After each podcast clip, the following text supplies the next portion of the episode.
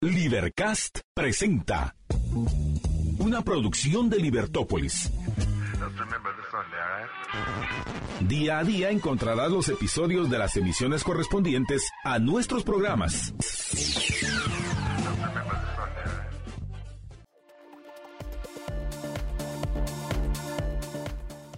Muy buenas tardes, estimados amigos. Por cierto, hoy sí, hoy sí, Hoy sí, hoy, sí limonchelo, hoy sí limonchelo. A ver, pero bueno, vamos con orden, con orden, en el orden en la cabina, que no en la sala, orden en la cabina de Libertópolis. Comencemos. Muy buenas tardes, estimados amigos, bienvenidos a la emisión del mediodía de Libertópolis.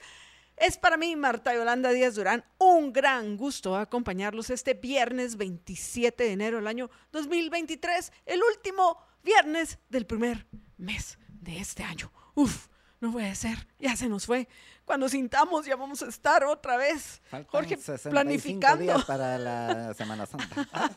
Deja eso ya. Este, Jorge, el recuento de los daños, por favor. ¡Qué barbaridad! Pero bueno, en fin, apreciables amigos, es para nosotros un gran gusto acompañarlos. Hola, George. Buenas tardes, Marta Yolanda.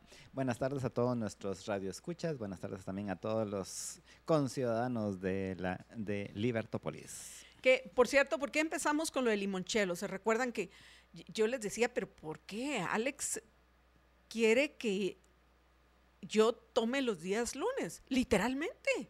Cuando me dice, Marta Yolanda, ¿quiere que su gelato? No, ni siquiera me dice, Marta Yolanda, su gelato es de limonchelo. Y yo, no Limonchelo es para los viernes. Vaya, todavía jueves. Así como el de Jorge hoy de crema de whisky. Por supuesto, de Primo de Roma. Pero yo sé que los oyentes están acá, Jorge, para escuchar acerca de los temas que vamos a compartir con ellos. Yo espero que a lo largo de estas dos horas, por eso usted pues tiene que estar atento y pendiente de lo que está sucediendo en Libertópolis al mediodía. ¿Por qué? Porque yo espero que tengamos las noticias, ahí estamos pendientes de don Tedros Adhanom Ghebreyesus, que hoy, pues bueno, se espera que tome la decisión a raíz de, de lo que le recomiende el comité de expertos que qué se debe hacer el Comité de Emergencia para la COVID-19 de la OMS, que qué se debe hacer de ahora en adelante con el SARS-CoV-2. ¿Se continúa en emergencia o ya se deja atrás la pandemia y se aborda como debe de abordarse cualquier eh, otra enfermedad? Como un, en este caso, cualquier otro virus, un mal endémico. Entonces, pues bueno, vamos a, esperamos apreciables amigos que durante la emisión de Libertópolis al mediodía eh, podamos darles esa buena noticia, porque significa que, que, pues bueno, muchas cosas que muchos, ay, George, hasta nervioso se puso, Jorge, yo creo que se está echando, a ver, ¿cuántos vasos de crema de whisky le han pasado a Jorge? ¿Cuántos gelatos de crema de whisky que ya hasta está botándolo, por favor? ¿Qué, qué, es eso, Jorge? Y apenas son las 12 con 7 minutos y probablemente Lisette nos está escuchando y dijo, híjola, y cuando venga Jorge, ¿cuántos, cuántos, cuántas bolas de gelato de crema de whisky se habrá tomado?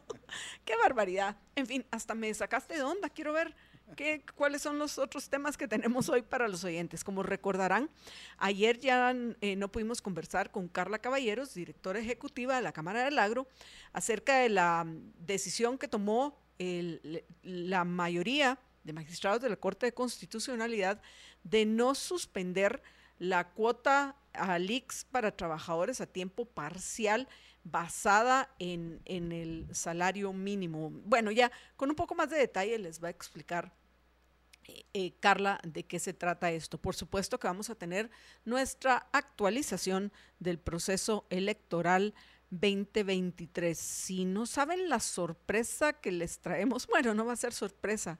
De nuevo, yo, aunque yo me sigo sorprendiendo de tantas cosas que damos por hecho en nuestra Guatemala y cuando empezamos a ver ¿Qué es lo que sucede en, particular más allá de las fronteras de la capital? Y ese es un, reto nuestro, invitar a los oyentes a pensar eh, más allá de las fronteras de, nuestra capital. ¿Qué está pasando? por qué eh, nos topamos con casos como el del alcalde de Cuilapa, Santa Rosa, que además de eso inspiró hoy a Jorge para su artículo publicado en el diario Prensa Libre. Hoy va a ser censurado mi artículo aquí. Hoy va a ser censurado, ¿no? nosotros no te censuramos, Jorge. ¿Cómo te vamos a censurar? Si pusimos al mismo diputado y hasta este momento por lo menos todavía está al aire en nuestro programa de ayer. O si usted no lo escuchó, por favor aproveche antes de que YouTube no lo baje pero por lo menos todavía está ahí nuestro, nuestro programa de ayer, así que no creo que por lo menos nosotros no te vamos a censurar. Y en prensa libre, pues no, tal vez no se dieron cuenta y publicaron de todas formas. Pero bueno, apreciables amigos, dentro del contexto de nuestra actualización electoral de esta del 2023, vamos por supuesto a compartir también el artículo de, Jorge, como que, como les digo, pues se ha quedado meditando acerca de lo que comentó el, el, este alcalde de, de Cuilapa Santa Rosa, sin, que, que, retan definitivamente el pensamiento. También queremos eh, comentarles algunos hechos de, de nuestro eh, cotidianidad, de, lo cotidiano de nosotros los guatemaltecos que nos parece interesante. Una de esas cosas, porque vamos a tener una nuestra nota insólita también. Vamos a comentar la, visita de Black Alien a Guatemala. No sé si ustedes saben quién es Black Alien, pero me llama la atención. Les vamos a compartir algunas imágenes si acaso no saben quién es, eh, quién es Black Alien que ha estado a visita eh, en nuestro país por estos días.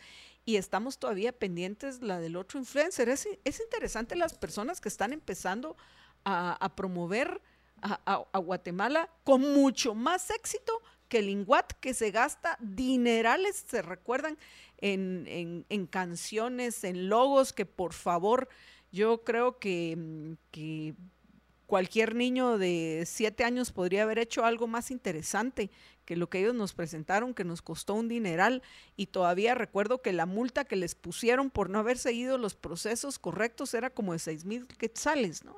Después de que se habían gastado como 10 millones de quetzales. Entonces, eh, visitas de personajes como, como estos influencers que han estado recientemente en nuestro país, o, o de un personaje que también considero que es un influencer, como este eh, Black, este francés, Black Alien, que, que, dan de qué hablar fuera de nuestras fronteras y, y, que les llama, hace que les llame la atención a otros a visitarnos.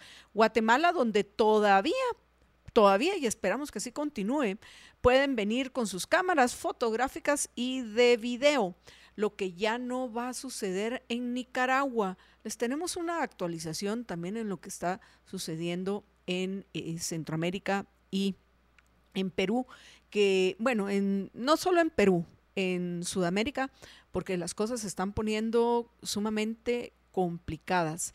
Y algunas ideas curiosas que están proponiendo los eh, presidentes de, de, de, Latinoamérica que estuvieron en esta reunión del CELAC. También les tenemos algunas notas de Estados Unidos.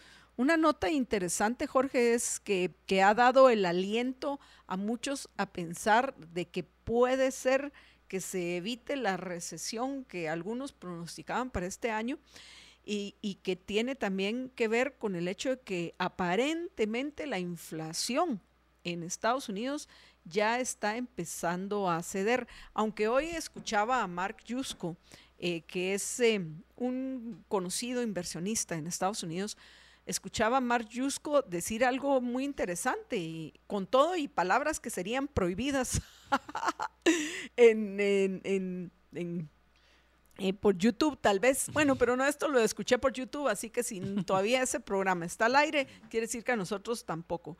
Pero él decía que y, tiene un punto importante que me gustaría abordar con Dani Fernández más adelante.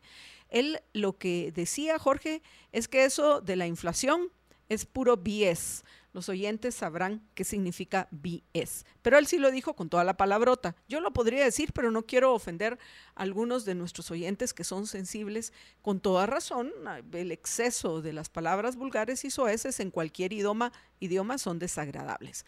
Pero básicamente decía esto Mark Chusco, que eso de la inflación es puro BS que realmente lo que hay es una devaluación programada por parte de los gobiernos de la moneda. Y fíjate que tiene un punto importante, es una devaluación programada. Y en este caso, que ha sido exacerbada principalmente en Estados Unidos. Y él comentaba que tienen 247 años de ser un país independiente, de que se constituye Estados Unidos, aún no he hecho los números, mil, mil eh, vamos a ver, mil eh, A la fecha son Sí, 23, 36. Yo creo que él está contando a partir de 1776, que a partir de 1776 se independizan de, de la corona inglesa y que durante todos esos años, en cuestión de 18 meses durante el gobierno de Joe Biden, se duplicó la cantidad de moneda circulante en Estados Unidos con la excusa de, tratar de contener todos los problemas, incluida la, una pérdida de la libertad increíble. Tenemos que hacer un programa dedicado al más reciente, em, el índice de libertad económica del Cato Institute, Jorge. Increíble. Me gustaría ver si podemos contactar a Ian Vázquez o, o alguien de nuestros amigos del Cato para que, para que llevemos a los oyentes a lo largo de de este reciente informe que fue presentado ayer. Ayer lo presentaron, el informe de libertad económica. Y en cuestión de unos cuantos años, así como se ha multiplicado el dinero eh, de libertad humana. Sí, de libertad humana. No, pero lo vi de libertad económica, de libertad personal, etcétera. Y, y y ahí, por supuesto, comentarles a los oyentes cuál es la situación contradictoria de Guatemala, porque pareciera que en unos aspectos no estamos tan mal, pero en otros estamos pésimos. Entonces, si acaso logramos conseguir a alguno de nuestros amigos del Cato Institute para que nos acompañe vía Zoom, que lo, lo, haríamos de esa manera. Y si no, Jorge y yo nos vamos a preparar con todos y, gráficas para enseñarles a ustedes lo que ha sucedido en, en lo que va de este siglo con algo tan importante como el derecho de toda persona a elegir qué hacer con su vida y su propiedad. Y sin duda, eh, a, venir basados en hechos, a pronosticar que si no logramos que se involucren más personas, porque uno va a decir que nos involucremos, porque tanto Jorge y yo como todos aquellos que nos escuchan, estamos involucrados en la búsqueda de vivir en una sociedad mejor. Queremos un mundo mejor para todos, comenzando por supuesto con nuestro país, Guatemala. Pero como sabemos que nos escuchan de muchísimos lugares, por redes sociales, nos escuchan en los podcasts, por cierto que luego olvidamos a todos los que, que bajan, que son varios miles al mes, nuestros podcasts, nos olvidamos de, de saludarlos, que nuestros podcasts no son otra cosa más que nuestros programas con audio. Saludos a ustedes, muchísimas gracias por acompañarnos, por escucharnos en, diferido, pero sé que están con nosotros reflexionando y pensando acerca de lo que debemos hacer, qué puedo hacer yo para vivir algún día en una sociedad de personas libres, de personas responsables, con menos obstáculos en la búsqueda de su felicidad. Pero bueno, pienso, Jorge, que ya se me pasó la mano en... Ya, ya parezco yo, Jorge Jacobs. A ver, a ver, Jorge, eh, todavía es, ¿cómo es? Ya parezco yo, Jorge Jacobs, ofreciendo una cantidad enorme de cosas que quiero tratar. Es que todos los días son cuantas, cuantas las noticias que, que nos encontramos que, pues bueno, quisiéramos poder compartirlas y analizarlas todos, todas con aquellos que, que nos, como nosotros, eh, se retan intelectualmente y que quieren pensar mejores formas de, de actuar para poder alcanzar esos objetivos, no solo en lo personal, sino societarios, aquellos objetivos que tenemos, aquellos que queremos y elegimos vivir en sociedad. Pero creo que ya hasta este momento, amigos, hasta les adelanté algunas de las notas que tenemos para la semana entrante, como es el caso de, de prepararles como ustedes se merecen esta presentación del índice de libertad económica que recién presentó ayer el Cato Institute.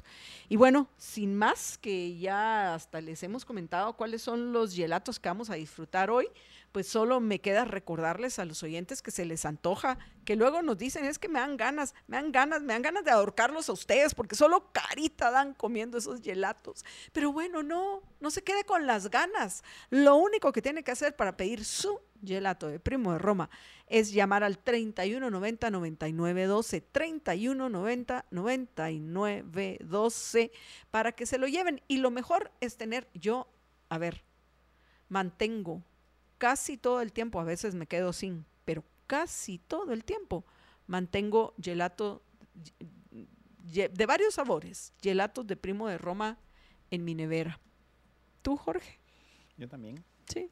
y Así vez- que- Y cuando me dan ganas, pues comemos allá en la casa también. Solo vas, solo vas a la refri, abrís el congelador y sacas tu gelato que se te antojó esa semana. Así que no se quede con el antojo. Llame al 3190 A 9912 ver si adivinan 3190 ¿Cuáles 99 mantengo en la casa? Eh, Sí, crema de whisky. no, el de Ronza capa. Qué, de- qué y el- fama, Jorge. Pero bueno, no, y el de miren, Bosco. que dentro de todo es interesante. Porque es, no les digan, ¿verdad que es una cuestión así inocente? O sea, ¿cómo qué hace Jorge? Jorge come gelatos de crema de whisky. La realidad es que por más gelatos de crema de whisky que coma o eh, de ronza capa, no se va a embolar. Así que si votó el- el- el- parte de su gelato de hoy, fue porque estaba muy, pero muy interesado en todo lo que yo estaba comentando y ofreciendo a los oyentes para este viernes 27 de enero del año dejó anonadado que 2023. hasta boté el gelato. Sí, así de, de entusiasmado en- con todo lo que tenemos planificado para ustedes hoy. Pero bueno, les decía, llamen al 3190-9912, 3190-9912 y pidan su gelato preferido, el que se les antoje para este fin de semana y la semana entrante. Ya saben que nuestros amigos de Primo de Roma tienen entrega a domicilio en la capital todos los días y algunos días en Antigua Guatemala. Y si tiene ganas de salir con este día gris, pues visítelos en las tiendas en Pradera Concepción, en Fontavela, en, eh, en Picoteo Miraflores o eh, recuerden a la carretilla de Primo de Roma que va a estar en Price Mart Aranda, Price Mart Ara- Aranda hasta este domingo 29 de enero. Vamos a una breve pausa y regresamos con ustedes unos minutos con la actualización electoral. ¿Por qué la actuación electoral? La, perdón, la actualización electoral, que también es una actuación, por cierto.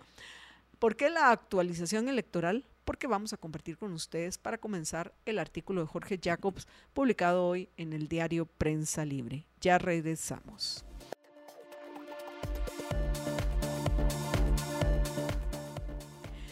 Estamos de regreso en la emisión del Mediodía de Libertópolis y ahora sí, amigos, vamos con, vamos a ver el artículo de Jorge que yo, yo lo dejo a él solito que lo presente. Adelante, George. No te animas a leer el título. Ay, George, pero si ayer lo estuve yo diciendo hasta el cansancio. Tú calladito ahí, que creías que te mirabas más bonito, mamando de la teta el presidente. Le hace a Alejandro Yamatei. Por favor. Adelante, George. Va. Mi artículo de hoy en Prensa Libre se llama, así precisamente, se titula Mamando de la teta del presidente.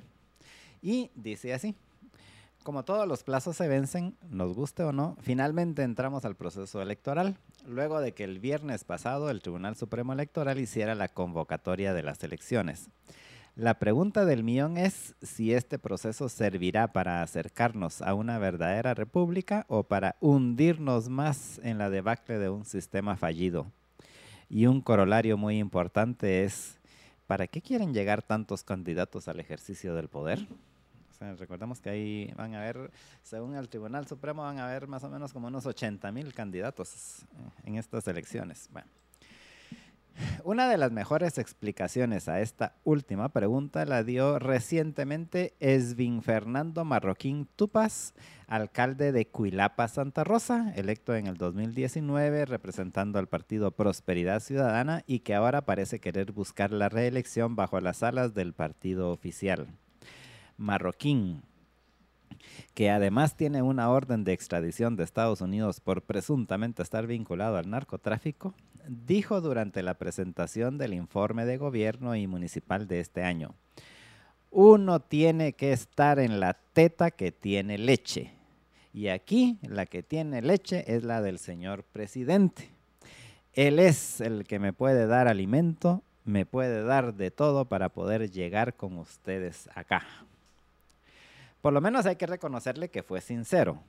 Equivocado, pero sincero. Y digo sincero porque dijo lo que la mayoría de políticos piensa, pero no se atreve a decir. Que buscan llegar al ejercicio del poder porque allí es donde podrán vivir bien a expensas de los demás, como bien lo explicó. Que no es el presidente. Como, que bien lo explicó Frédéric Bastiat hace ya casi 200 años. O lo que es lo mismo, porque allí hay mucho dinero y con poca vigilancia que se pueden robar. Con una lógica tan sencilla como la de Willie Sutton, el más famoso ladrón de bancos de la historia, cuando confesó que robaba bancos porque allí es donde está el dinero. En lo que está terriblemente equivocado el alcalde es cuál es la teta de la que está mamando. Según él, va a mamar de la teta del presidente porque allí es donde hay dinero que robar. Pero lo que tal vez Marroquín no entiende es que también el presidente está mamando de la teta de otros. Tanto el presidente como Marroquín y como todos los demás están mamando de la teta de los tributarios. Somos los tributarios los que nos tenemos que partir el lomo trabajando de sol a sol para que luego los expoliadores nos traten como criminales para esquilmarnos hasta el último centavo posible, para que luego los políticos tengan una teta de la cual mamar. Siguiendo la florida metáfora del alcalde, los tributarios somos como una gata o perra con muchas crías hambrientas que le chupan hasta la última gota de leche, dejándola débil y flaca mientras ellos crecen robustos. Lamentablemente, como la mayoría de los políticos que ahora buscan afanosamente llegar al ejercicio del poder tienen una mentalidad muy similar a la de Marroquín Tupas, aunque digan que se escandalizan por semejante vulgaridad, no veo tampoco que haya muchas esperanzas de que este proceso nos acerque, aunque sea un poco, a una verdadera república, como preguntaba al inicio. Lo que nos queda a los ciudadanos es ocuparnos en velar que, por lo menos, el proceso eleccionario sea lo más transparente posible, involucrándonos para evitar que se puedan tergiversar los datos y los votos de los ciudadanos. Adicionalmente, dedicar muchos esfuerzos para educar a la demanda política, a esos votantes que deberán tomar una decisión dentro de cinco meses para que no cometan los mismos errores que tanto se han repetido en el continente y que nos han llevado a la situación de desasosiego actual. Esta, esta, por supuesto, es una labor que no termina con este proceso eleccionario, es una labor de toda la vida, como bien lo dijo Jefferson, o por lo menos se le sigue atribuyendo, el precio de la libertad es su eterna vigilancia. Ese es mi artículo de hoy en Prensa Libre. Que invitamos a los oyentes, digo, a leer si lo quieren leer de nuevo, pero sin duda a compartirlo. Y eso me lleva a las otras notas que tenemos dentro del eh, contexto electoral. Eh, primero que se recuerdan ya empezaron a registrar a algunos eh, de, los que han presentado Jorge, su papelería. Ayer mencionamos el caso de, otro alcalde que también parece ser que tiene la misma mentalidad de Marroquín Tupas, porque ahora, después de que con otro partido político logró la, alcaldía eh, que actualmente ocupa, que es la eh, de Esquipulas, Palo Gordo, ahora va va a, correr con el partido Vamos. No porque vayan a ser leales a Vamos, lo más probable es que Vamos tiene muy pocas probabilidades, valga la redundancia, de, de que logren continuar en el ejercicio del poder, por lo menos el ejecutivo. Pero lo que bien explicó este marroquín Tupas, y eso es importante que lo entendamos nosotros y lo podamos compartir con otros, por favor. Por eso los invito a unirse a los liberamigos, a quienes llevamos a saludar en un rato, que son aquellos que están compartiendo nuestro programa. Lo que tenemos que entender es eso, es de nosotros, de, de, la gente que trabaja, que produce, que invierte, que arriesga, usted, Jorge, yo, Alex, es de nosotros de quienes están viviendo. Y eso lo tenemos que tener presente. Pero saben que quien hoy maneja el dinero que nos expolian en la SAT es el presidente, porque así es. Entonces dicen, basta, bueno, yo ahorita este año de elecciones tengo que dar pan y circo, aunque ese pan vaya envenenado, manteniendo la miseria en la cual viven muchos de nuestros compatriotas. Sí, así es algunos llevándolos a morir por las decisiones que toman para lograr sobrevivir. Una de estas, emigrar, corriendo todos los riesgos que esto implica, más hoy que cada vez son más delincuentes y criminales, no porque den el servicio del coyotaje, sino porque efectivamente son violadores, asesinos, secuestradores, y muchas otras cosas más. Los que dicen, basta, bueno, ¿cómo friegan ahora con esto de lo de las drogas? Y ahora que pues se tiene un laboratorio para producir, eh, ¿cómo se llama? Feto, fet, Fentanilo. a ver otra vez, George. Fentanilo. Fentamilo, fentamilo, metanfetaminas y tantas otras cosas más pues tal vez en algún momento ya pues van a ser laboratorios en todas las ciudades donde hayan clientes que van a estar produciendo estas eh, sustancias que, demandan, que son mucho más peligrosas que la cocaína, la heroína y, lo que hasta ahora transportaban. Pero ya encontramos otro business. Ese business es el de llevar a aquellos que no pueden prosperar en sus países por el sistema de incentivos perversos que existe, como es en el caso de Guatemala, llevarlos a Estados Unidos, donde miren, aparentemente, pues a pesar de las locuras que hacen los gobernantes, porque esto comenzó con, con Donald Trump, por favor, para los fans de Trump, hizo algo similar a lo que van a hacer estos eh, quieren hacer estos alcaldes, o sea, gastar un montón para tratar de conseguir votos. Por supuesto, que Joe Biden dejó hasta chiquitito a Donald Trump con la cantidad de dinero que mandaron a, imprimir y todo lo que gastaron durante el tiempo más difícil de las restricciones de, por, por la pandemia del COVID-19. Pero pues pueden decir como aprovecho a comentar una nota ayer, eh, sí lo mencionamos, ¿no, Jorge? Que, que la que la economía en Estados Unidos cerró con un crecimiento de 2.1 en el 2022, entre otras cosas, em, a pesar de la reducción en el poder adquisitivo de las personas, esa evaluación a la que hacía yo referencia, que mencionaba Mark Yusko, dentro de un contexto de inflación. Entonces ahora pues algunos empiezan a preguntar, ¿va a haber o no recesión? Pues yo no sé, yo no tengo una bola de cristal, pero yo seguiría tomando decisiones que, qué haría dentro de los dos escenarios eh, posibles, porque hasta ahorita yo no puedo decir cuál va a ser el más probable.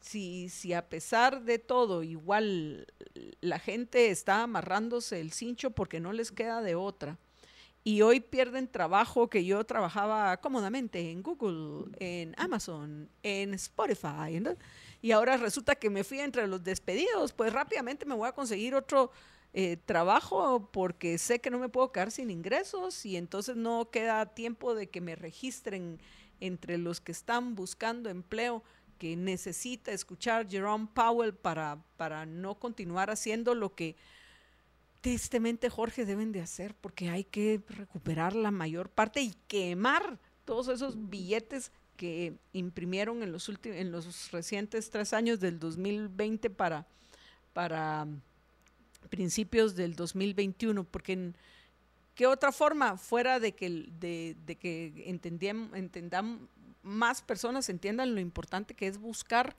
em, la independencia monetaria, la independencia financiera, que no dependamos los ciudadanos de los gobernantes, eh, de, que sean ellos los irresponsables que van a decidir sobre los medios de intercambio.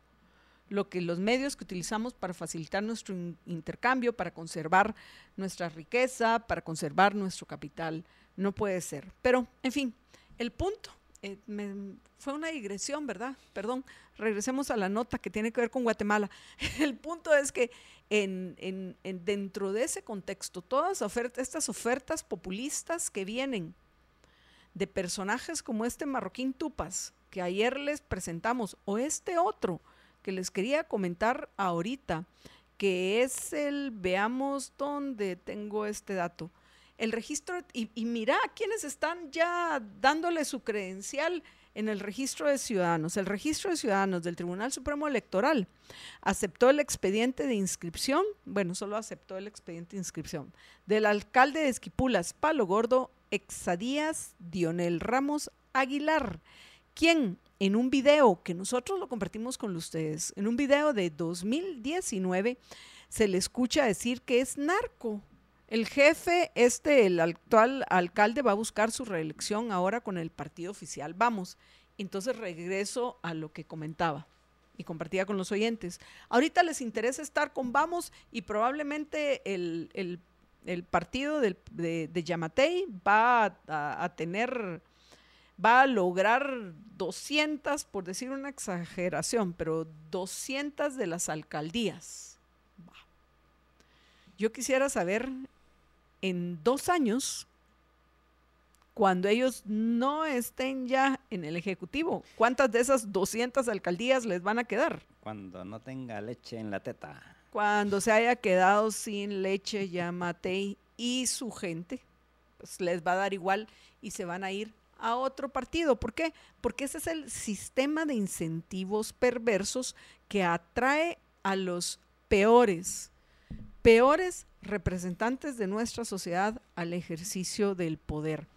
En fin, algo más que les tengamos que comentar antes de irnos a la pausa acerca de la política. Bueno, una nota, Jorge, que tenemos pendientes es este nuevo Ministerio de Planificación que pretende el gobierno.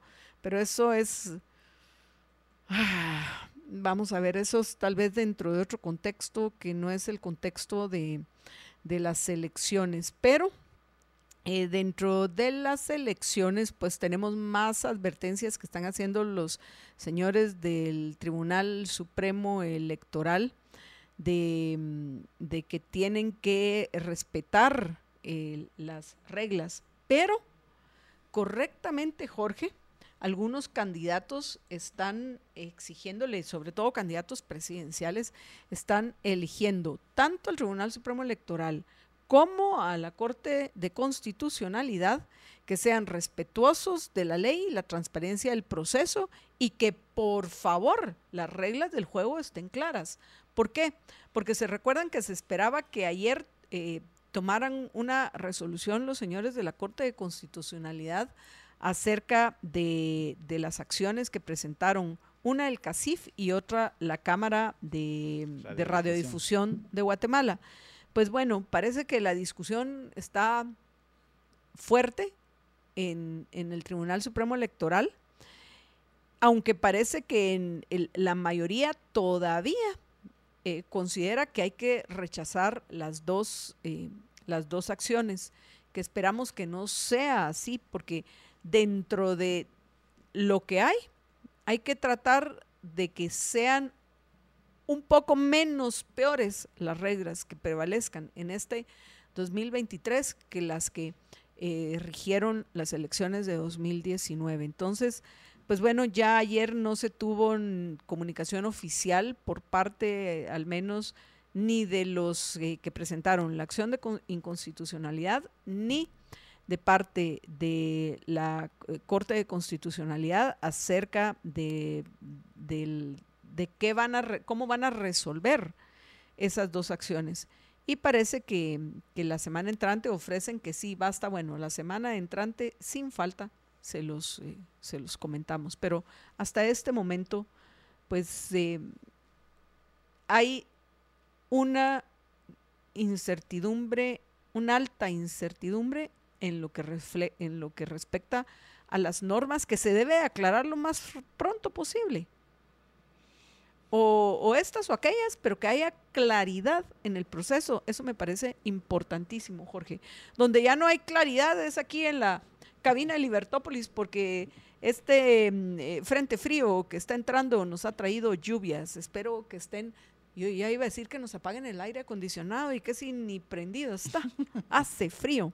Pero bueno, George, ¿qué querías comentar? Eh, bueno, primero, en, efecto, que ya, está, ya tenemos la lluvia aquí, a pesar de que estamos en enero. Y... La nube de lluvia, dice Karin Rademan. Hola, Karin, qué gusto que nos estás acompañando desde YouTube. Así es. Y eh, en cuanto a, a, todo este tema de la ley electoral, eh, yo pienso que debe de quedar la lección, esperaría, ojalá que por lo menos algunos aprendan la lección con relación a, em, a tener cuidado con las cosas que se desean y que se hacen, especialmente en los temas de legislación. Muchas veces hemos dicho como, o hemos eh, comentado como el, eh, las decisiones que toman en los congresos generalmente tienen eh, resultados no esperados, y lo voy a poner así, no esperados entre comillas, porque es no esperados básicamente porque los diputados aquí y en casi el resto del mundo ni siquiera leen lo que aprueben. Entonces, no, es no esperados por ellos porque ni siquiera saben qué aprobaron, mucho menos van a saber qué consecuencias va a tener. Pero eh, si uno analiza a detalle las, las legislaciones, puede, y tiene algo de sentido común, puede verse cuáles van a ser algunos de los resultados que se tengan. Entonces realmente no es que sean no esperados, simplemente que no pensados por los diputados y sus asesores a veces tampoco. Em, pero, eh, y en este caso, ni por el embajador gringo, ni por los, de, ni por, eh, los otros diputados que estuvieron eh, presionando para esto, ni por el excomisionado de la CICIG, que les recuerdo que todos ellos fueron los que estuvieron detrás de, el, no el actual embajador, sino el embajador anterior, Todd Robinson, eh, todos ellos fueron los que estuvieron detrás de eh, la aprobación de las reformas absurdas que se hicieron en el 2016 a la ley electoral, bajo la premisa de que, de que así sí va a haber elecciones transparentes y no va a estar metido el narco aquí y esto no va a haber corrupción. Eh, pero al final el resultado, ocho años después o siete años después, que vemos es de que en una de aquellas ironías de la vida resulta que ahora el embajador ese ahora es el director de la INL, que es la que la, es la billetera del Departamento de Estado para financiar todos los la, la, mayoría de proyectos en contra del narcotráfico y resulta que él fue uno de los principales responsables de que ahora en Guatemala las campañas sean financiadas por los narcotraficantes. Sí, porque eso es uno de los resultados que se podía esperar de las modificaciones que hicieron, pero como ellos dijeron, no, es que eso es lo que hay que hacer para que sean elecciones transparentes y ahí está que resulta que el embajador de Estados Unidos fue el que promovió que aquí las elecciones las financien los narcotraficantes. Podrá ser un efecto no esperado, probablemente si no se si no se sabe lo que se está haciendo, como por lo visto fue lo que sucedió en ese momento.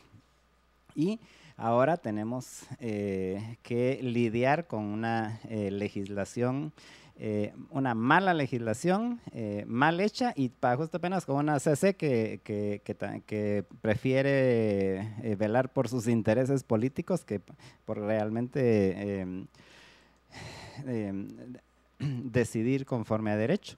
Y entonces, eh, pues yo pienso que realmente ya eh, todavía hay alguna esperanza de que haya algún cambio, pero lo más seguro es de que nos va a tocar el año entrante otra vez hacer la, la pelea tanto con el, con el Tribunal Supremo Electoral como con el Congreso para que, siguiendo lo que por lo menos sí dejaron en esa reforma a la, a la ley electoral, que se hagan las modificaciones necesarias para que no siga siendo una porquería de ley. Perdón, pero sí me molesta esa, eh, me molesta todo este suceso.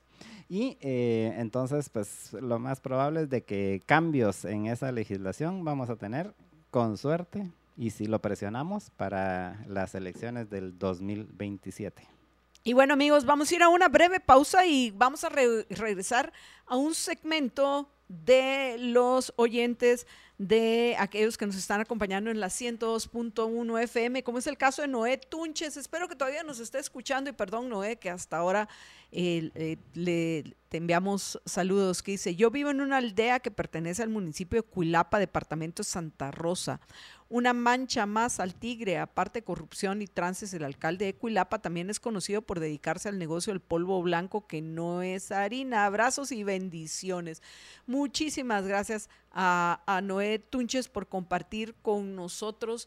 Eh, no solo saludarnos por escucharnos en la 102.1 FM, sino compartir con nosotros de la experiencia de, vivir, como dice él, en el municipio de Cuilapa y conocer más de cerca a este personaje que probablemente así son la mayoría. Por eso digo, los que vivimos en la capital tenemos que hacer el, el esfuerzo de entender, por supuesto, lo que está sucediendo en la capital, pero también entender y conocer lo que está sucediendo más allá de nuestras fronteras. Así que muchísimas gracias a Noé por compartir con nosotros. Vamos a una pausa y cuando regresemos vamos también a compartir con ustedes. Vamos, ya parece que me van a acusar de que les estoy haciendo propaganda. ¡Qué horror! Este, vamos a proceder a ir a una pausa.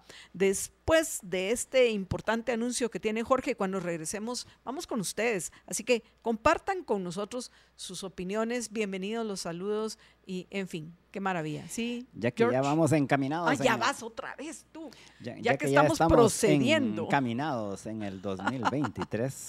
¿Usted ya inició su planificación financiera? Recuerde que elaborar un presupuesto acorde a su realidad y necesidades es tan solo uno de los factores que influyen en la rentabilidad de su negocio.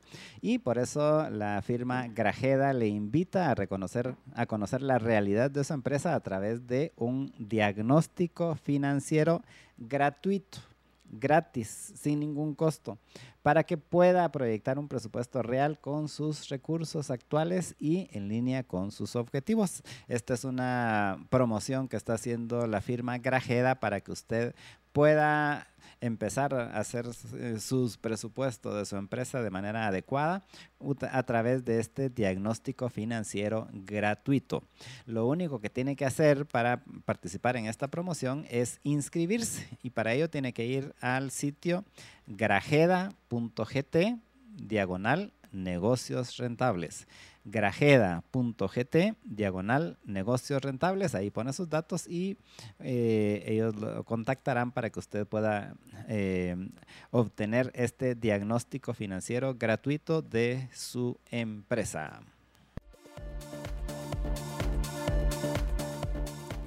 Y estamos de regreso en la emisión del Mediodía Libertópolis. Voy rápidamente a agradecerles a los oyentes que nos están acompañando y en particular a aquellos que están compartiendo nuestro programa. En el caso de YouTube, ya había mencionado a Karin Rademan, pero también le queremos agradecer a Edgar Martínez que nos envía saludos al dúo dinámico, como también lo hizo Linda Nicole en Facebook.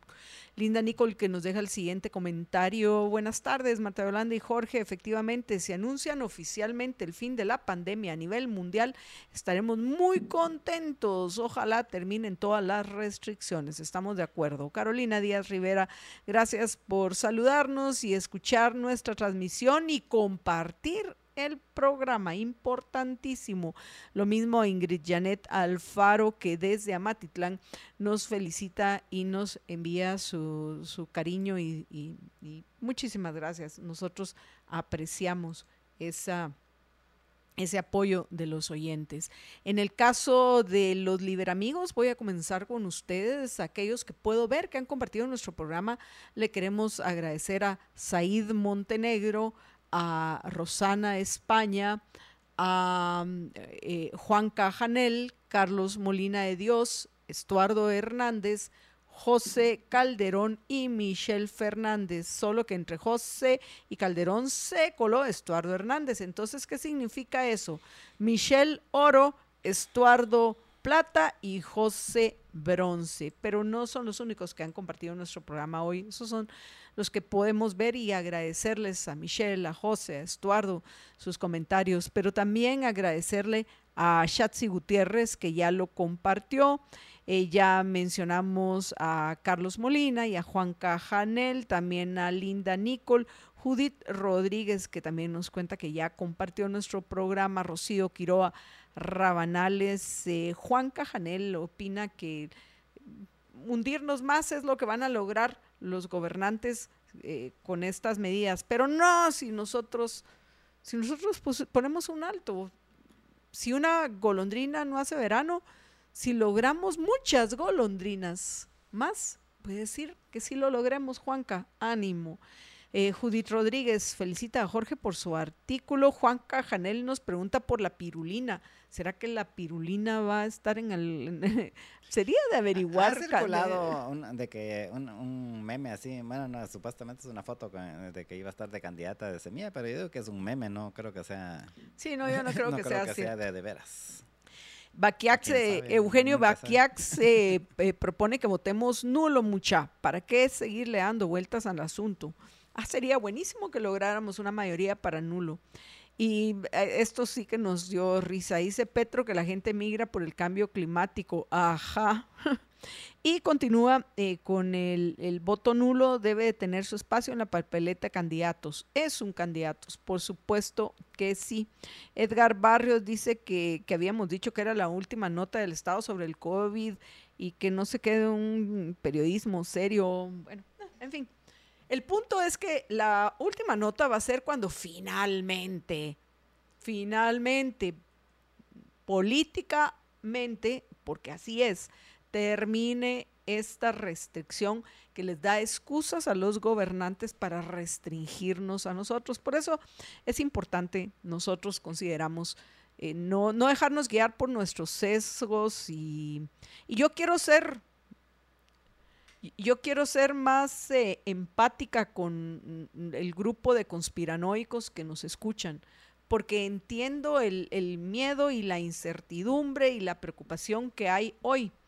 Pero nosotros, si algo, eh, y por eso es que nos escuchan, aún algunos que tal vez, yo no sé, son medio masoquistas, es porque saben que nosotros buscamos la verdad de los hechos, con los pelos de la burra en la mano, porque tanto en, cualquiera de los extremos del eje del estatismo, tanto en derecha como en izquierda, se suelen escuchar cada barbaridad sin ningún suplemento, sin, ningún sustento eh, contextual y de hechos increíble. Entonces, poder separar dentro de toda esa emotividad que hay lo que es apunta a ser real, porque hay más evidencia que sustenta que el juicio es verdadero. Es eso lo que nosotros buscamos.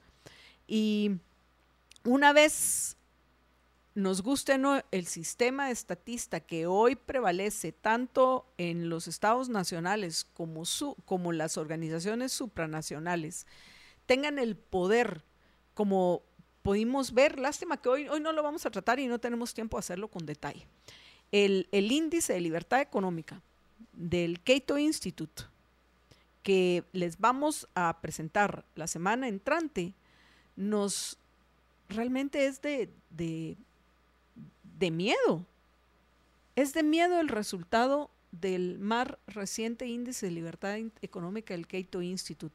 Y esto, si nosotros no entendemos que una vez tengan el poder estos personajes, para violentar nuestros derechos individuales, los gobernantes que deberían de cuidarlos, y que se basan en mentiras, como se basan muchos de los grupos de presión para aumentar de todos los colores, de todos los, de todos los colores del arco iris, de todos los colores, de todos los extremos de los ejes estatistas, si no entendemos Primero, la emotividad y los intereses de las agendas detrás de estos grupos de presión, pues van a seguir aprovechándose de, la frustración de, de, muchas personas.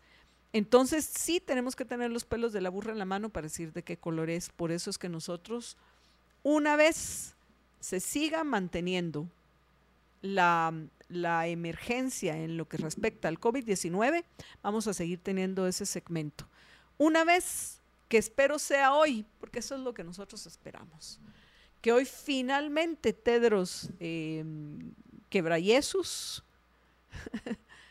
diga, basta bueno, ok, ya ni siquiera me pusieron mucho coco los del World Economic Forum en Davos, así que basta bueno, voy a buscar otra excusa para poder seguir manteniendo mi, mi vida de multimillonario sin tener que hacer ningún esfuerzo, sino viviendo a costa de los otros, pues ya buscaré otra excusa para que no nos investiguen por corruptos, como corruptos que son un montón de funcionarios de la Organización Mundial de la Salud y de muchos de estos organismos internacionales. Entonces, pues sí, lo siento, don Edgar.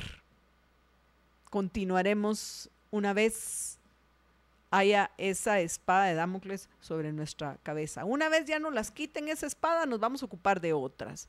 Edwin Roberto Castro dice, pagar impuestos es echarle agua a un barril sin fondo. Sube la recaudación, pero no vemos ninguna mejora en nada. Entonces, ¿por qué pagamos? Totalmente de acuerdo con Edwin Roberto. Brian Roblero dice, al final los tributarios tenemos que financiar hasta narcos. Ay, triste, ¿no? Triste. Saludos, Brian, bienvenido. De ahí, eh, Eugenio Baquiax dice que la pirulina está haciendo TikToks polémicos. Bueno, yo realmente no he visto ninguno, pero vamos a ver si conseguimos eh, alguno para la próxima semana, para que entendamos si va a ser o no candidata a la pirulina. Ay, no, qué cosas, en fin. Dice Brian Roblero, es que debemos oponernos a que nos sigan extorsionando, eh, extorsionando, oponernos a tanta traba que nos ponen en la SAT. Bienvenido Archie Hernández, muchísimas gracias por compartir nuestro programa. Lo mismo que a Julie Moines que nos dice que ella va a votar nulo y que dice que nos eh, escucha siempre. Muchísimas gracias. Y eh, Baquiax, Eugenio Bacax dice que él también, yo también. Entonces, pues ya somos tres, ¿ve? Qué maravilla.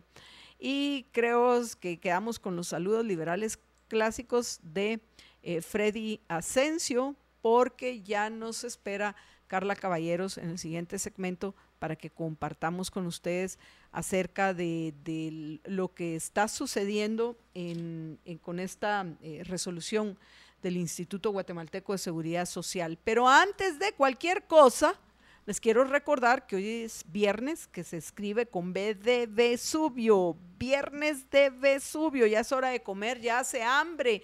Así que vaya y marque rápidamente el 23 23 23 23 23 23 23 23 el teléfono de la Vesubio para pedir la pasta, la pizza hechas en horno como debe de ser apreciables amigos en horno de leña. Así que pídanla ustedes ya su pizza a la Vesubio y si tiene alguna reunión o algún plan para los próximos días, ya sabe que también el 23, 23, 23, 23 puede reservar en Vesubio la zona 10, Las Majadas, Carretera El Salvador, kilómetro 16 y en Paseo Cayala. Vamos a una breve pausa y regresamos en unos minutos con ustedes ya en compañía de Carla Caballeros, directora ejecutiva de la Cámara del Agro. Estamos de regreso en la emisión del Mediodía de Libertópolis y tal y como les habíamos ofrecido, esperamos en este segmento que Carla Caballeros, por favor, Carla, si nos estás escuchando, puedes contestar tu teléfono, digo. Pero mientras voy a poner en contexto a los oyentes, como les mencionábamos ayer, la CC no suspendió provisionalmente la cuota ALIX para trabajadores a tiempo parcial.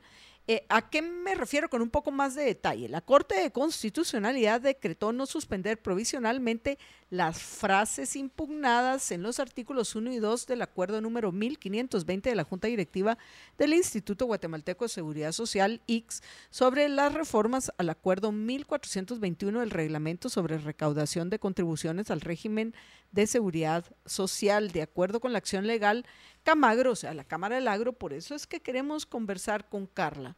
Requirió suspender la frase, abro comillas, siempre que el salario no sea menor al monto base para el cálculo de la contribución mensual mínima a la seguridad social, caso contrario, se deberá utilizar este último para realizar el cálculo de las contribuciones a, a la seguridad social. Contenía en el artículo 1 y 2 de la referida normativa, con lo cual buscaba que el cálculo del aporte al Seguro Social fuera acorde a lo percibido por el trabajador y que el patrono no realizara este ajuste al pago del mismo. Vamos, bueno, no, vamos a entrar a explicarlo todavía, ¿no? Vamos a comentar primero lo que dijo la mayoría de la Corte y el voto razonado del licenciado Roberto Molina Barreto. Dice la Corte de Constitucionalidad, abro comillas, en el presente caso esta Corte estima que no concurren los supuestos que prevé la norma legal citada, razón por la cual no se decreta la suspensión provisional de las disposiciones denunciadas como se indica en la parte resolutiva del presente auto, cierro comillas, según la resolución, por lo que la normativa aprobada por la Junta Directiva del IC seguirá en vigor, con lo cual los patronos deberán realizar un ajuste a las cuotas que se aporten por los trabajadores en contrato a tiempo parcial. El magistrado de la CC, Roberto Molina Barreto, razonó su voto en la resolución al argumentar que durante la impugnación a dicha normativa, eh, que durante la impugnación a dicha normativa se omitió indicar que la misma fue aprobada por medio del Acuerdo Gubernativo 239 2022 del presidente de la República, por lo cual debía fijarse un plazo para que subsanara la impugnación. Sin embargo, se dio trámite a la misma sin darle calidad a la impugnación. Barreto aseguró que el caso debía elevarse a siete magistrados debido a la aprobación presidencial. No obstante, el trámite a la acción de inconstitucionalidad se dio sin modificar la integración de la CC. Me parece interesante, Jorge, porque esto lo hemos comentado. Ya tenemos a Carla en línea. Ay, qué bueno. Ya mejor que lo comente Carla y no nosotros. Carla, buenas tardes. Bienvenida. Mata Yolanda, Jorge, ¿cómo están? Buenas tardes. Buenas tardes, Bien, Carla, aquí eh, pues agradeciéndote que eh, nos eh, eh, aceptes conversar con nosotros acerca de esta decisión que anunció la, Corte de Constitucionalidad en lo que respecta a, las acciones que ustedes presentaron en lo que respecta a los artículos 1 y 2 del acuerdo de 1520 de la Junta Directiva del IX. Entonces, sin más, yo ya más o menos le adelanté a, los oyentes de qué se trata, pero quisiéramos escucharlo de, parte tuya. ¿Por qué impugnaron? ¿Qué fue lo que impugnaron? ¿Y, cuáles son las... Eh, ¿Qué es eh, el proceso que continúa en la, en la Corte? Porque en la Corte continúa este proceso. No es que hayan rechazado la acción, sino solo no suspendieron provisionalmente estos eh, artículos y de qué forma está afectando a los trabajadores de tiempo parcial eh, que, y, a los, em, y aquellos que están contratando a trabajadores en tiempo parcial en Guatemala. Adelante, Carla. Eh, empiezo por esto último, en Yolanda, aclarando que no es a los trabajadores a tiempo parcial como tal o como se entiende el concepto, digamos, de la aplicación del convenio de tiempo parcial. A quienes está afectando es a las empresas y a los trabajadores que trabajaban ya en las modalidades, en el resto de modalidades de trabajo que son permitidas en Guatemala bajo la legislación vigente, que nos guste o no nos guste, pues es el Código de Trabajo guatemalteco. Y en esa modalidad tú podías trabajar 30 días, digamos, para ponerle el número promedio al mes, y las empresas, bajo esa modalidad de los salarios que devenga cada persona, fuera el mínimo o fuera por encima del mínimo, están obligadas las empresas a pagar una cuota patronal a el para la cobertura de sus trabajadores, que equivale al 10% de la planilla total eh, que reportes como empresa, y los trabajadores tienen el 4.65% de la cuota o el aporte que el mismo trabajador hace de su salario. Eso es como la ley vigente eh, estipula y por lo tanto el salario de vengado, aunque tu salario se negocie de manera mensual y está decretado que hay un mínimo, digamos, hay un mínimo em, mensual, pero ese mínimo mensual eh, evidentemente se, da cuando se cumple o no se cumplen las condiciones de contratación. Y me explico. Si tú como trabajador te presentaste 30 días a trabajar, tienes derecho al salario pactado con tu empresa para ese trabajo de 30 días. Pero si tú como trabajador de los 30 días llegaste solo 15 o 20 o 25 porque te ausentaste 5 por las razones que sean, pues tenés derecho a devengar el salario de esos 25 días, como ha venido sucediendo toda la vida. Y entonces las empresas, al momento de que tú tienes ausencias y en lugar de llegar los 30 días, llegaste 27, 28 o 25 días, al momento de presentar sus planillas al IX de manera regular de los trabajadores regulares, no de trabajo a tiempo parcial, lo que hacían era que le decían al IX, miren, mi planilla en el caso de Marta Yolanda Díaz Durán solo corresponde a 27 días porque tres no se presentó y por lo tanto le voy a pagar la cuota correspondiente al IX de los 27 días que Marta Yolanda trabajó en mi parte patronal y a Marta Yolanda le desconté el proporcional de los 27 días que trabajó y eso es también lo que reportaba Salix como empresa. ¿Qué pasó con el acuerdo 1520 de la Junta Directiva del IX que fue avalado con un acuerdo gubernativo eh, suscrito por el presidente de la República y el ministro de Trabajo y la Secretaría General, que eso es parte del proceso, digamos. Lo que pasó con ese, con ese acuerdo de junta directiva es que viene y hace algo que no, para lo que no está facultado el IX, y es que se inventa un pago complementario que le impone a las empresas que si tú, Marta Yolanda, solo llegaste a 27 días, la empresa tenga la obligación, a pesar de que tú llegaste a 27 días, de que tu salario corresponde a 27 días, la empresa se vea obligada a reportar la cuota patronal de 30 días y a reportar la cuota del trabajador de 30 días, que evidentemente no se los puede descontar a Marta Yolanda porque Marta Yolanda solo dio 27 y entonces la empresa tiene que pagar también ese diferencial en, este ejemplo que está relacionado a los casos de las ausencias de manera puntual, te puedo resumir cómo está afectando y a qué se refiere ese acuerdo 1520, que no es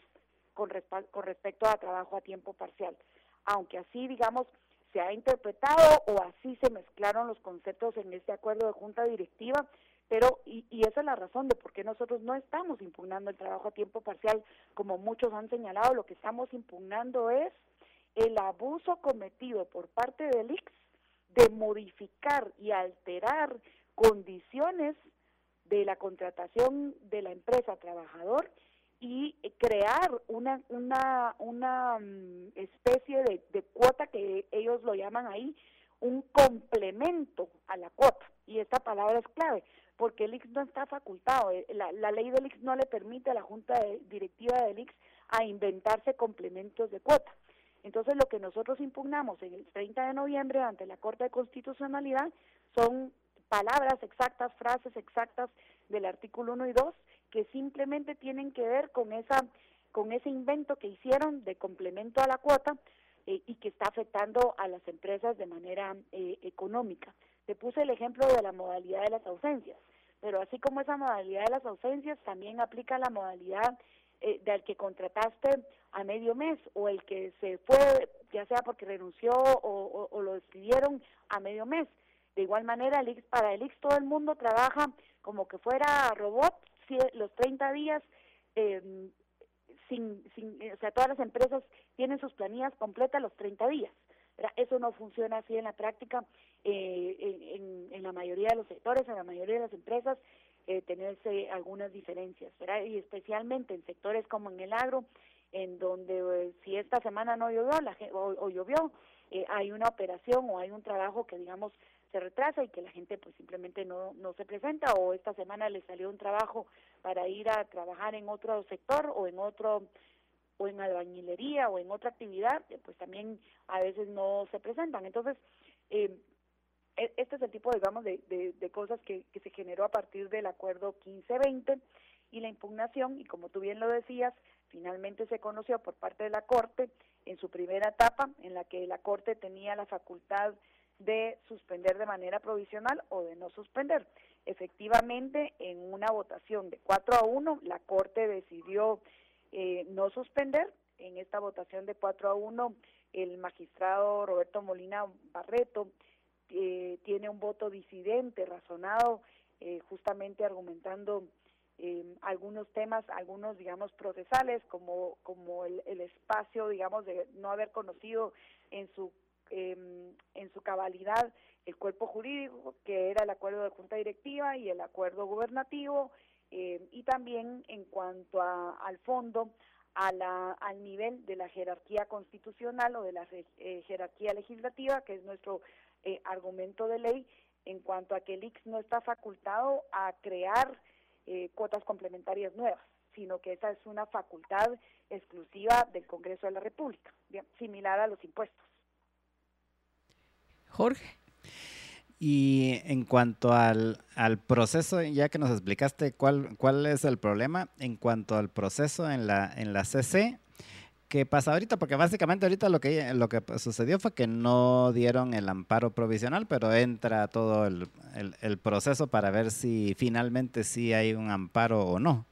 O más es, bien una, es correcto. Sí. El proceso, digamos, para los que no somos abogados, es, digamos, la segunda etapa. En esta etapa lo que hacen es eh, preguntarle o correrle audiencia a las partes interesadas o o, o a, las partes que, digamos, por mandato establece la ley de amparos, que incluye, en este caso, el IX, eh, que incluye el Ministerio Público, eh, y, y, por supuesto, digamos, si, si queremos presentar una ampliación, eh, como, eh, como, como institución que presentó o que interpuso la, la acción de constitucionalidad, se puede hacer cualquier empresa o persona afectada eh, o, cualquier otra cámara empresarial también podría presentar en este momento, digamos, en esta etapa, eh, una solicitud de formar parte del expediente a través de la figura de, de amigo de la Corte o un amicus curiae. Y en este, durante esta etapa, los magistrados al, a lo interno, pues vuelven a conocer, a analizar, a debatir eh, los expedientes, los argumentos presentados o informes que se presenten por parte de las distintas eh, instituciones y con base a eso pues eh, determinan o, o, toman la decisión final de eh, si suspenden o no en, ya en la etapa definitiva. Entonces, eh, esto, eh, Marta Jorge, puede, puede eh, tomar eh, semanas, puede tomar eh, meses, al final, digamos, en la práctica, más allá de los plazos legales, en la práctica, eh, vemos que esto toma distintos periodos, digamos, para, para la Corte Constitucionalidad. Nosotros pensaríamos, y aquí también hay otro tema muy importante, así como es importante aclarar que el proceso sigue, que, es, que no es que se haya dicho que de, no, de manera definitiva, el proceso sigue, eh, pero como no se suspendió, entonces la afectación a las empresas también sigue. Eh, el proceso sigue y el, en cuanto se vuelva a conocer y a resolver, los magistrados podrían eh, otorgar, digamos, en base al análisis jurídico que hagan, otorgarnos la razón, en este caso a Cámara del Agro, que, que somos los que pusimos la, la acción, o pueden decidir que, que siempre no. ¿verdad? Nosotros estamos confiados en que los magistrados, el Pleno de Magistrados, eh, cuando conozca los elementos y tenga más elementos de análisis, eh, tomarán la decisión, eh, la decisión apegada a la ley y suspenderán eh, estos textos de los artículos 1 y 2 del, del Acuerdo de Junta Directiva 1520 del, del IX. Eh, así que eh, eso estaríamos esperando y por supuesto de igual manera que en esta resolución provisional o, o de primera etapa, eh, cuando salga la definitiva, de igual manera nosotros nos guste o no nos guste, Marta Yolanda y Jorge, pues somos respetuosos de la ley, ¿verdad? Y, y lo que hacemos es respetar las, las resoluciones de la Corte de Constitucionalidad. Lo triste es que el, con las decisiones recientes que están tomando los señores de la Junta Directiva y las cuestionables, porque considero cuestionables decisiones, y, yo me hago responsable de este comentario, de este juicio, de la Corte de Constitucionalidad, que al menos hay alguien que está razonando sus votos, en este caso el, el doctor Molina Barreto, que lo que están realmente haciendo es... Eh, obligando a muchas personas, primero que todo, no, a no formalizarse y a otros a emigrar. Y, como ya lo han mencionado, eh, construyendo con una mano, o sea, ok, sí se puede la contratación a tiempo parcial. La gente es libre de decidir eh, cuántas horas quiere trabajar y tú sos libre de decidir contratar a alguien por las horas que necesitas a esa persona pero por otro lado, destruyendo con este tipo de medidas o con la más reciente, donde ahora resulta que con un solo empleado que tengas ya tenés que pasar por todo ese proceso burocrático del IX y, y, pagar eh, principalmente, de nuevo, cargando a lo que a, quien más necesitamos hoy, que es la multiplicación de empresarios en nuestro país, cargándolos con, con, el, con el IX. Eh, y, y, mientras el, el, gobierno, el entre comillas estados, muy bien, gracias. No solo nos toca a los empresarios y a los trabajadores del sector privado el, el, pagar estas cuotas que en algunos casos son cuestionables los servicios y por eso hay tanta queja de, de, de muchos trabajadores, sino que además de eso tener que mantener con nuestras cuotas a, a los, eh, a los empleados del gobierno y del Estado.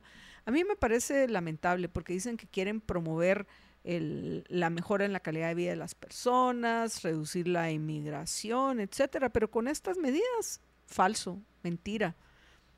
Eh, afectan principalmente a, a, a, la pequeña y a, los empresarios con poco capital, pues. Eh, es correcto. Y yo creo que tú planteas dos cosas bien claras. Primero, que esta medida del INSS no se puede, digamos, ver de manera aislada del resto de medidas y de la capacidad real o no de prestar el servicio, ¿verdad? Y, y, y, y de la y, y además, digamos, de la de la realidad de Guatemala. Al final, el número de cotizantes del IX, más o menos para para para hablar en los términos reales del peso de los cotizantes versus el tamaño de, la, de, los, de las personas en, que están activas en, en la economía, no ha tenido cambios en los últimos 10 años por lo menos, quizás incluso en los 20, pero no me, no, no me recuerdo ahorita los datos de hace 20, pero sí los de hace 10. Y no ha cambiado para nada. En, en esencia siguen siendo cerca de 1.200.000 personas y eso ha sido exactamente lo que hay, a pesar de que cada cada año, ¿verdad? Se supone que hay entre 180 y 250 mil jóvenes más. Entonces, e, es claro que, que no ha habido y eso no se refleja, digamos, en una mayor formalidad laboral, digamos, medido desde que si se tiene o no se tiene X, porque al final es un poco más amplio el concepto, pero esa es, esa es digamos, como se mide. Eh, y el otro tema, Marta Yolanda, que tú ponías eh, claramente es que al final estas medidas, eh, tanto este cobro abusivo de complemento que se está haciendo, como eh, estas medidas de, de, de modificar, eh, que antes era a partir de tres trabajadores y ahora a partir de uno tienen la obligación de tener X, estas medidas no están haciendo más que ignorar la realidad de la informalidad laboral. Entonces, eh, habrá que ver, y esto los números lo podrán mostrar muy claramente, eh, qué tanto efecto real van a tener en, en, en, incentivar formalidad o si lo que van a lograr es todo lo contrario, que cada vez existan menos trabajadores formales en ciertos sectores.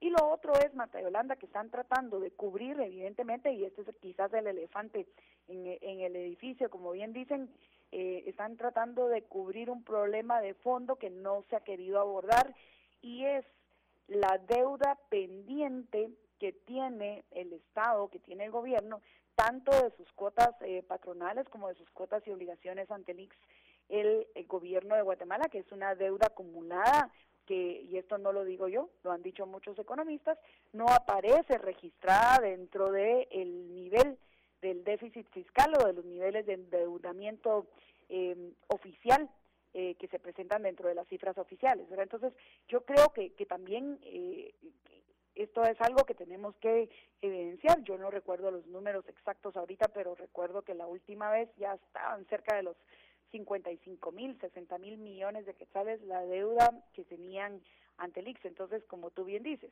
el sector privado sigue siendo el que saca adelante, incluso una institución que tiene un problema eh, serio, eh, digamos, a lo interno actuarial y que más bien tendría que resolverse vía eh, que se ponga el gobierno al día en sus pagos e incluso en que se evalúe si ese es el modelo que verdaderamente funciona o no funciona para la prestación de servicios de salud y para la y para la previsión eh, de pensiones, ¿verdad? Yo yo no quiero entrar en esa discusión porque eso es mucho más complejo y hay modelos privados, hay modelos eh, mixtos y hay modelos totalmente estatales como el nuestro eh, y todos tienen problemas, ¿verdad? En el mundo todos los modelos tienen problemas, entonces creo que no hay modelo perfecto, pero que también es una, una, una discusión necesaria que, que, que debemos abordar en, en, Guatemala.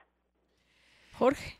Carla, y esta otra disposición del, de la Junta Directiva del IX con relación a los cambios que hicieron, creo que fue la semana pasada o antepasada, ¿Esa tiene algún efecto en las empresas del sector agrícola, de la, de la industria agropecuaria aquí en, aquí en Guatemala?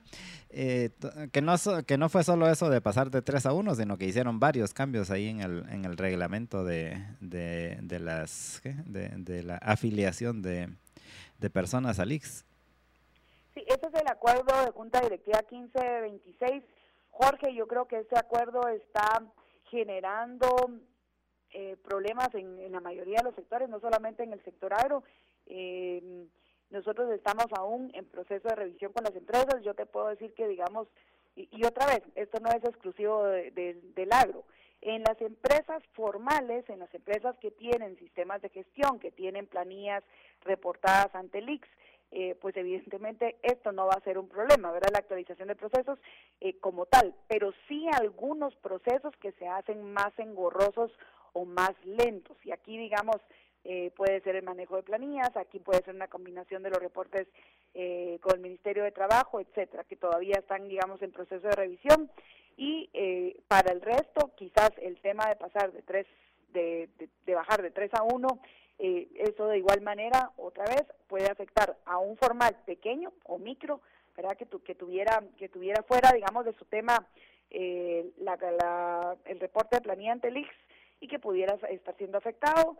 Y si se tratara de una, de una empresa o de un productor que tiene muchos más trabajadores, pero que no los tenía en el IX, pues obviamente ese, e, esa característica ya, ya era de por sí, digamos, una empresa que no estaba en la legalidad con con el IX, entonces, eh, pues si no estaba antes, menos ahora, ¿verdad? O sea, creo que también, y otra vez, eh, insisto en, en, en, el toque de la realidad, si todo el mundo en Guatemala pensara que es fácil, que es barato, que es, que es accesible, que mm, se pueden cubrir absolutamente todos los costos de los costos de la formalidad en Guatemala, porque esto no, no solo es un tema de formalidad laboral, de la formalidad como tal, pues no tendríamos los niveles tan altos que tenemos de actividad económica informal.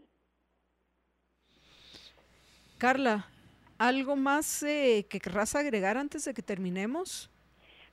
Solamente, Marta Yolanda, tal vez em, eh, insistir en que el proceso aún no ha terminado, esto simplemente es la etapa eh, provisional, estaremos dando continuidad a las acciones, a la gestión ante la Corte de Constitucionalidad, esperando pues llegar a, a, una buena a una buena resolución, a una resolución que efectivamente está, esté apegada en derecho y que los magistrados con base a fundamento técnico expulsen estas frases del artículo 1 y 2 del acuerdo de Junta Directiva 1520 del IX. Carla, gracias por acompañarnos y pues bueno, le damos seguimiento y estamos en contacto contigo. Muchas gracias a ustedes. Hasta luego. Vamos a una breve pausa, apreciables amigos, pero antes de hacerlo, Jorge tiene un anuncio importante que compartir con ustedes. Adelante, George. Así es, es un mensaje del Banco Industrial que está preocupado por la seguridad de todos sus cuentavientes y por eso les recomienda que cuando vayan a entrar al sitio del Banco Industrial lo hagan ustedes mismos, ingresen la dirección en el browser y no utilicen ningún link que les llegue, ningún, ninguna eh, dirección que va en algún, en algún correo, en algún mensaje que reciban, sino que ustedes ingresen directamente y adicionalmente que nunca comparta su información personal ni contraseñas de seguridad, ya que el, el Banco Industrial nunca se las va a solicitar. O sea, si, él, si usted se mete a una página que cree que es del banco y le empiezan a pedir esos datos, no los dé, no caiga en engaños. Banco Industrial, juntos, siempre hacia adelante.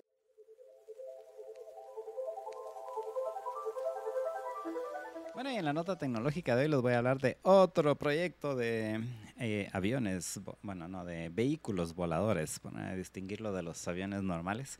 Y este es de una empresa que se llama Jet Opera, Jet Opera, y em, ellos lo que están eh, proponiendo es un, vehículo, como pueden ver en el video, em, de primero de que despega y aterriza verticalmente y luego pues puede viajar horizontalmente hasta una velocidad de Mach 8, que sería algo así como 800, 900 kilómetros por hora, eh, que es básicamente la velocidad a la que vuelan normalmente los aviones de los aviones comerciales, así de aerolínea. Y em, pero este obviamente es un eh, vehículo pequeño, pero la diferencia de este con el resto de vehículos que hemos visto es que utiliza un sistema eh, de propulsión que se le llama, eh, o ellos le llaman sistema de propulsión fluídico y que dicen que es algo así como un ventilador sin aspas en esteroides. Y eh, utiliza una tecnología que por la explicación y como ven, me imagino que ser algo similar a lo que utilizan, eh, hay una marca así de, de electrodomésticos que ahorita no me recuerdo, pero que ellos utilizan eh, algunos productos, por ejemplo, un ventilador que uno ve y realmente no, no, no, tiene aspas, sino que utiliza otra tecnología y me imagino que es algo similar a esto porque el, eh, la, los motores van internamente eh, adentro de las estructuras que empujan el aire y luego este sale en, en en, ventilas que tiene en distintos ángulos y con eso, utilizando una cosa que le llaman el efecto coanda, hace eh, genera la presión negativa en el aire para levantarse o para eh, desplazarse en el aire y eh, me parece interesante el experimento como he dicho en muchas ocasiones pues esto básicamente están estamos en la época donde hay muchas empresas que están están tratando de ser el, el, la empresa o una de las empresas que, que comanden el, el, tema de los vehículos voladores en, en este siglo. Y eh, pues ahorita hay muchas empresas, muchos startups que están eh, yendo tras esa idea y cada una pues con distintas formas de cómo enfrentar el problema de los vehículos voladores. Y esta me pareció una muy, una muy interesante.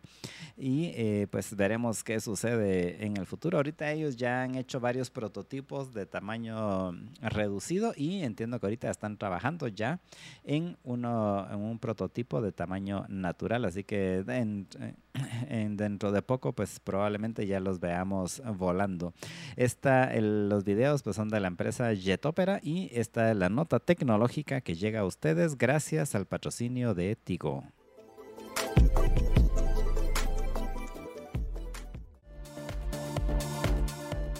Regreso en la emisión del mediodía de Libertópolis y bueno, vamos rápidamente a, comentar algunos de los mensajes que nos dejan los oyentes. Dice Linda Nicole que hay pájaros volando al nivel de la ventana de atrás y que eso fue precisamente cuando dije la golondrina. Híjola, como que nos escuchó. Carolina Díaz Rivera, siempre he tratado de cumplir con mi deber ciudadano de elegir gobernantes. Hoy me encuentro totalmente decepcionada y no tengo ganas de votar. Linda Nicole, pero si se hace un contrato con el empleado tipo contratista y solo llega a trabajar esporádicamente, no aplica la medida, no vivo en Guatemala, pero me dio curiosidad. Este, Jorge. Eh, para, tengo entendido, o sea, para contrataciones eh, así que em, de cosas específicas. Por ejemplo, qué sé yo, voy a contratar a alguien para que me haga, ¿qué? Eh, me administre el el, el ¿qué? Eh, las redes, las redes sociales, por ejemplo, pero que no va a ser empleado directamente, sino que él lo hace para mi empresa y lo hace para otras 10 empresas.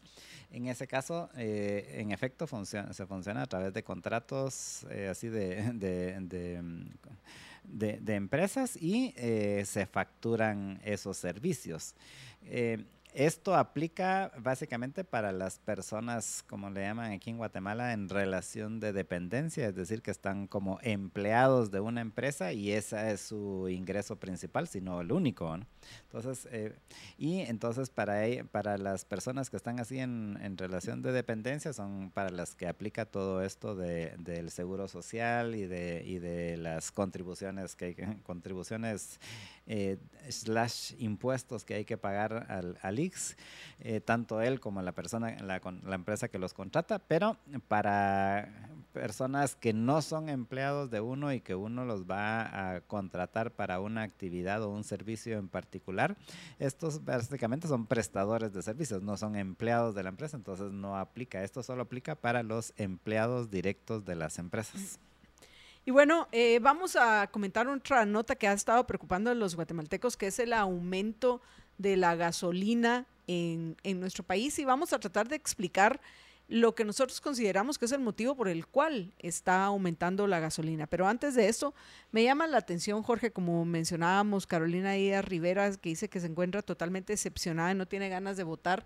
Por otro lado, me llama la atención que entre nuestros oyentes que están comentando en Facebook hay varios que ya están diciendo yo voy a ir a votar, pero voy a votar nulo, yo voy a ir a votar, pero voy a votar nulo.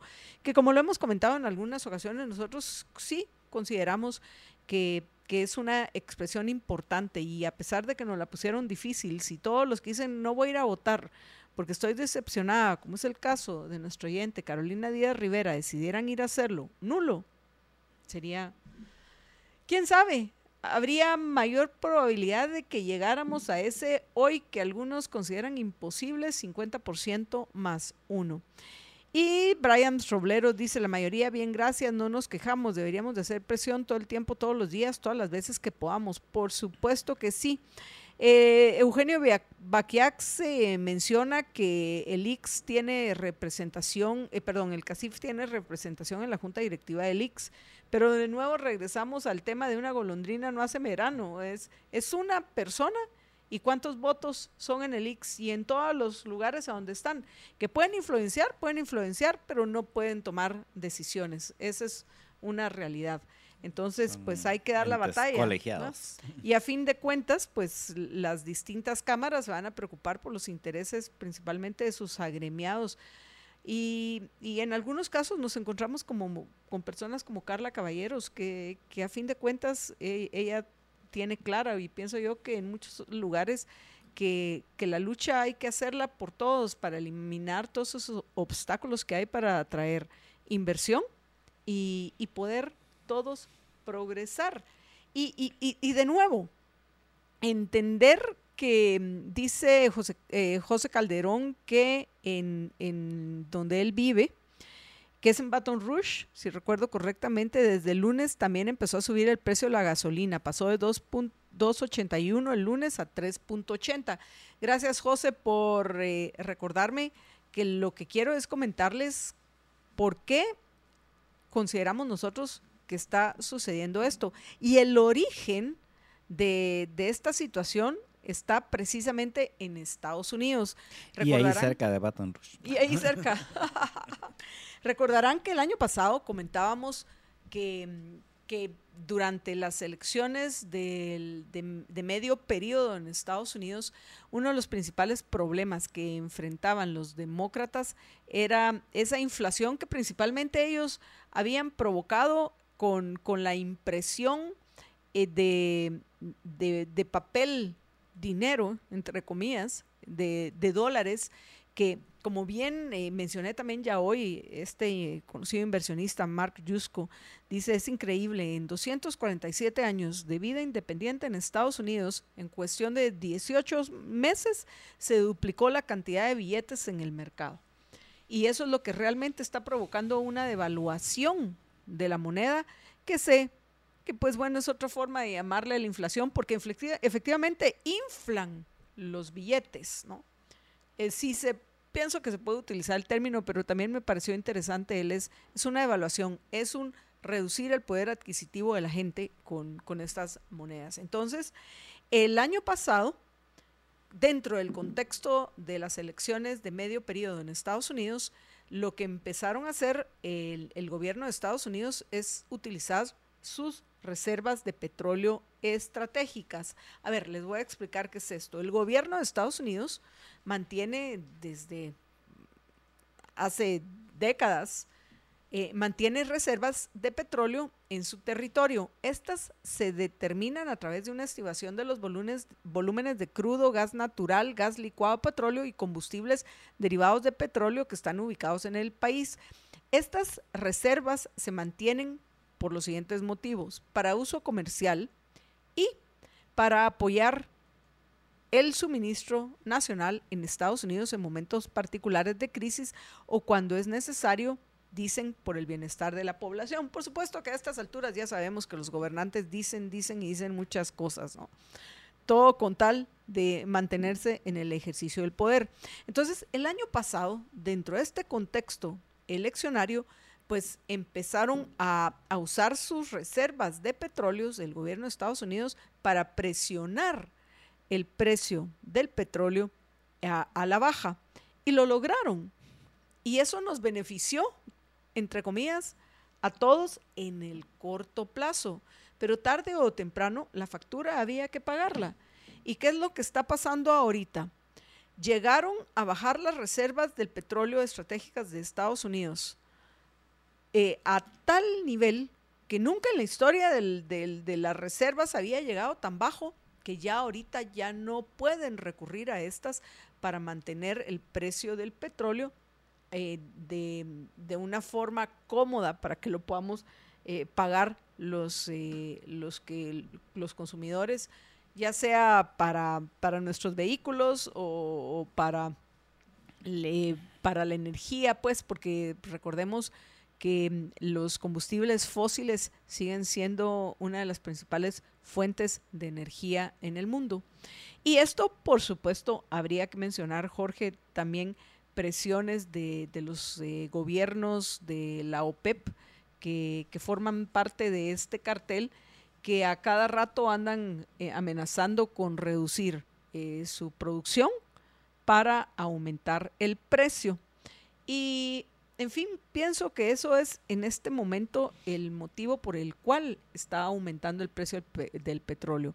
Porque sí, durante el mes de enero contrario a lo que se había visto el año pasado, durante este mes de enero ha aumentado el, precio del, petróleo crudo en, en todos sus... Eh, en todos sus, eh, ¿cómo es que se llaman? En todos los mercados dentro de los cuales se vende tanto en Estados Unidos como en Europa. Por eso, como nos está comentando José Calderón, ellos en Baton Rouge también ya están empezando a, sentir el aumento del precio del petróleo.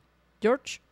En efecto, solo para su referencia, tenemos hasta gráficas para enseñarles a, los oyentes, ¿no? Pero no sé si nos da tiempo de ponerlas. Sí, pero para su referencia, eh, a principios del año pasado las reservas estratégicas tenían más de 600 millones de, de barriles de petróleo y en, en, el año básicamente, porque este año no lo han cambiado, en el año bajaron eh, 200 y pico millones. O sea, ahorita terminaron el año con 372 mil eh, millones de, de, barriles.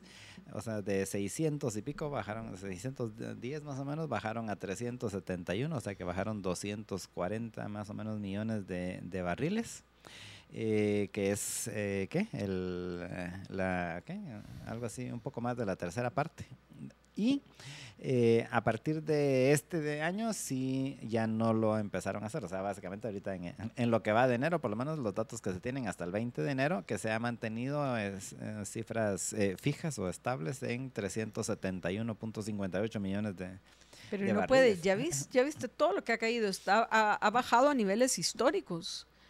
Sí, y eh, pues eso obviamente es uno de los factores principales, no necesariamente el único, pero uno de los factores principales en que se haya reducido el, precio del petróleo en, el segundo semestre del, del, año pasado hasta llegar a los que se recuerda que estaba después de la cuando empezó la guerra el año pasado, que ya vamos a cumplir un año, ya vamos casi para el año.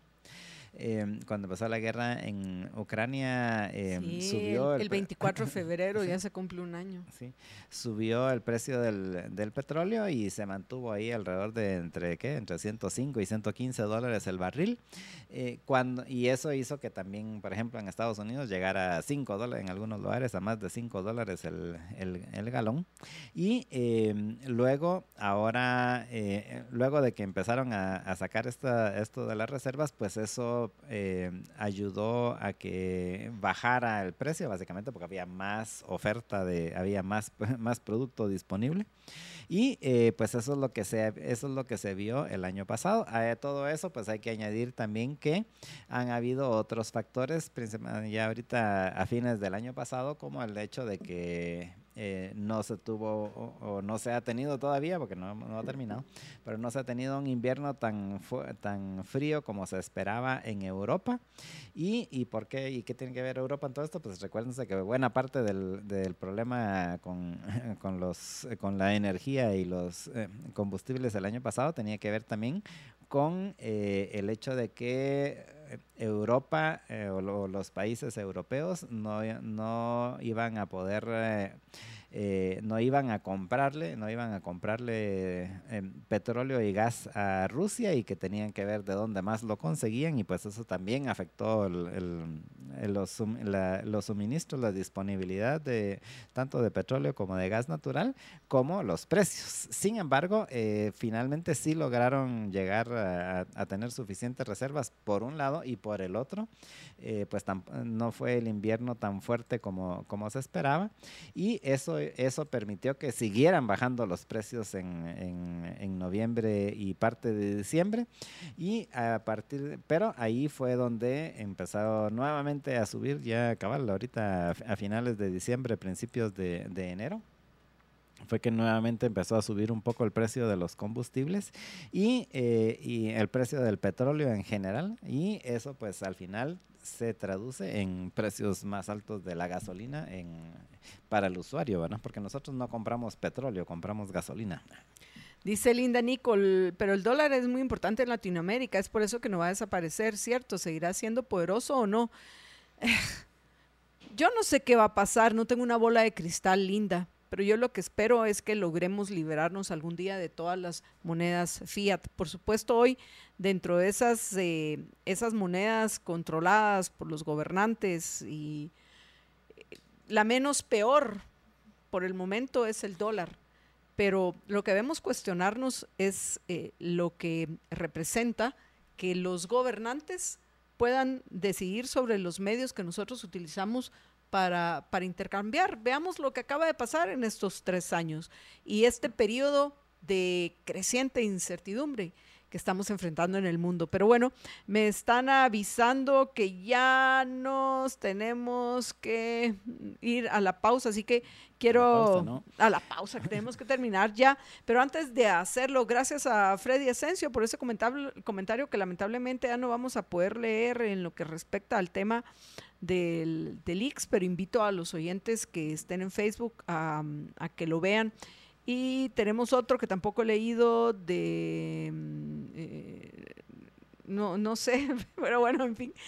Pero apreciables amigos, antes de despedirnos les queremos recordar algo muy, pero muy importante. Primero, darles las gracias porque nos acompañen. Y segundo, eh, recordarles que de 5 a 7 de la noche los esperan los hermanos Juárez en eh, Libertópolis viernes.